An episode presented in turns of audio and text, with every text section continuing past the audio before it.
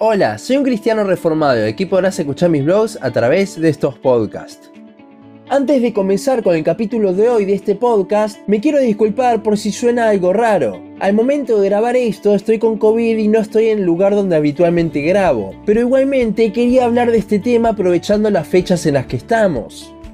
El mundo le ha robado el foco de atención a Cristo en el propio día de celebración de su nacimiento pero es impresionante cómo estos conceptos de a poco se han incrustado en la iglesia. Por eso hoy hablaremos sobre cómo la cultura de la Navidad del mundo se ha insertado en la misma.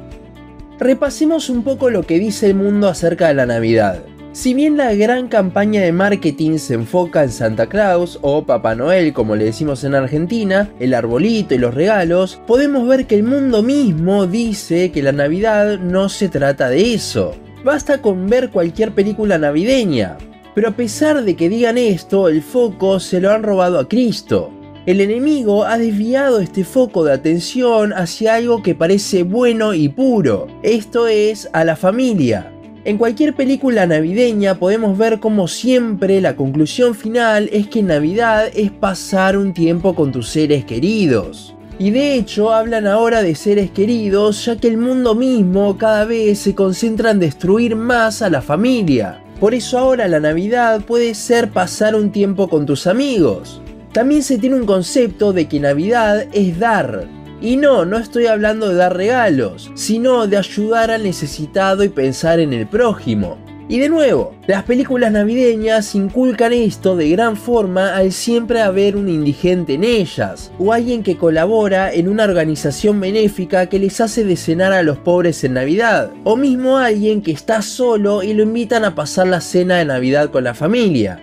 Si bien estos no parecen a simple vista conceptos malos, de hecho Dios es el autor y principal defensor de la familia y Él es quien nos invita a amar al prójimo, todos estos pensamientos sobre la Navidad tienen su lado malo, ya que, como dijimos antes, intentan desplazar el foco de atención.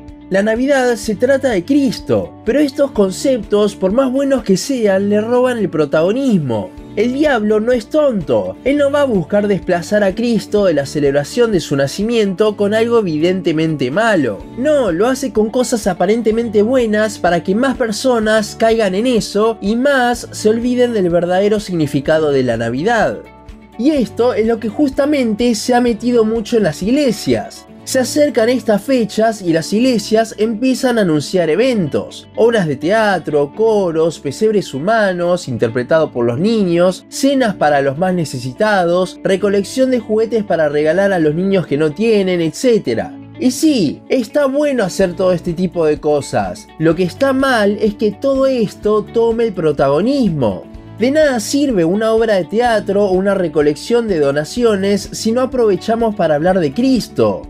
Como dijimos en el podcast del año pasado sobre la Navidad, esta se trata de la encarnación misma del Señor, Dios mismo hecho hombre.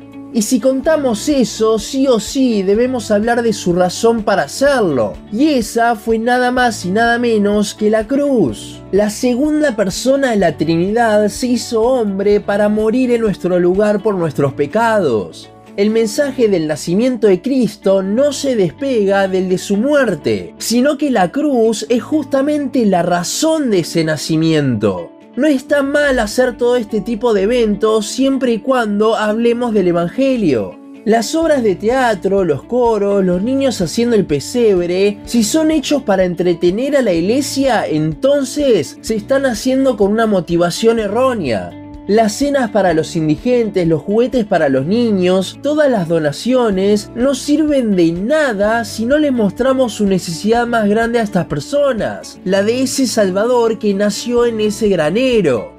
Por último, para cerrar con el concepto de Navidad, quiero hablar de algo que últimamente se está dando mucho en algunos contextos cristianos. Y es el hecho de que como el 25 de diciembre era originalmente una fiesta pagana, muchos se rehusan a celebrar la Navidad. Primero, el mundo ya no lo ve como una fiesta pagana, sino que tiene el concepto que antes mencionamos de la familia y de dar. Segundo, si bien es poco probable que Cristo haya nacido el 25 de diciembre, los expertos hablan de que fue más probablemente en abril o mayo, tenemos un día donde millones de personas a lo largo del mundo celebran la Navidad. Y el concepto de Navidad no viene de nada pagano, sino del nacimiento de Cristo. Y esto es más aún en inglés, donde la raíz de la palabra Christmas es Cristo. Entonces, casi el mundo entero celebra este día, que es el día en que se conmemora el nacimiento de Cristo. Por más de que tengan un concepto errado de la Navidad, debemos aprovechar para hablar del verdadero significado. En lugar de protestar en contra de la fiesta pagana, del arbolito, de Santa Claus o lo que sea, concéntrate en presentar el verdadero significado de la Navidad. Cristo, su encarnación y cómo lo tuvo que hacer para morir en nuestro lugar. Ese es el verdadero significado de la Navidad.